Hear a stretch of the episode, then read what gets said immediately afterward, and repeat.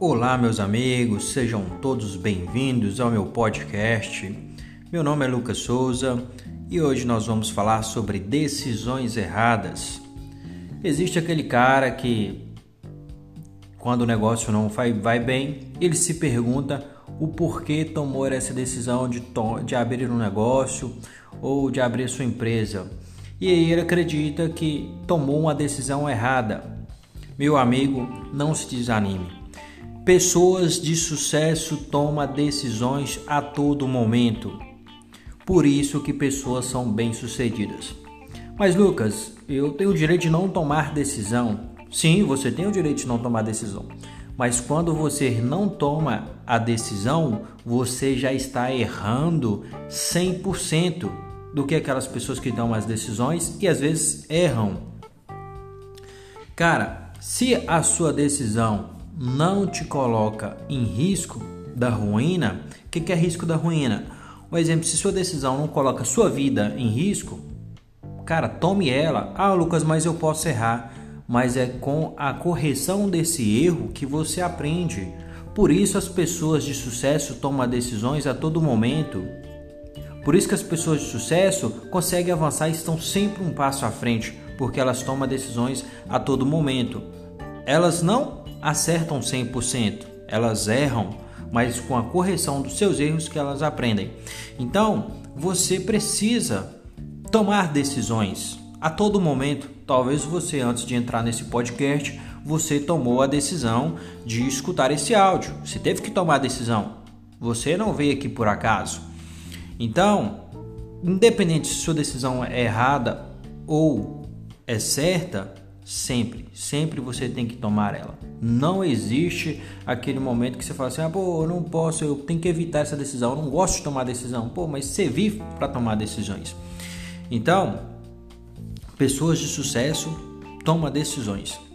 E pessoas que não têm sucesso são aquelas pessoas que não tomam decisão. Ela não decide se vai sair, se vai avançar, se vai evoluir. Ela não decide, então fica parado no tempo. Agora, as decisões que às vezes deixa os seres humanos angustiados são aquelas decisões que eles só pensam a curto prazo. Eles não pensam nas decisões a longo prazo. E para você ter mais conforto nas decisões, você tem que pensar a longo prazo. Hoje você abre um negócio, você não espera que o negócio dê um lucro em três meses. Você não espera que o seu negócio dê um lucro em seis meses, mas sim você tem que esperar que seu negócio dê um lucro a daqui oito meses, 12 meses, 24 meses, porque você já está pensando a longo prazo. Porque se você trazer o pensamento a curto prazo, pode ser que você fique angustiado e acredite que aquela decisão seja ruim. Tem muitas pessoas que, por questões de milímetro, é, não conseguiu alcançar os seus objetivos nas decisões. Tá, e aí, Lucas, como que eu faço para melhorar as minhas a minha capacidade de tomar decisão? Cara, toma mais decisões. Quanto mais decisões você tomar, melhor você vai ficar na tomada de decisão. Ah, Lucas, mas eu estou errando mais do que acertando. Então você tem que aprender a corrigir os seus, os seus erros, porque é na correção que você aprende a, a tomar melhores decisões futuras. Então, cara, se você hoje tomava 5 decisões por dia, tome 10 decisões por dia.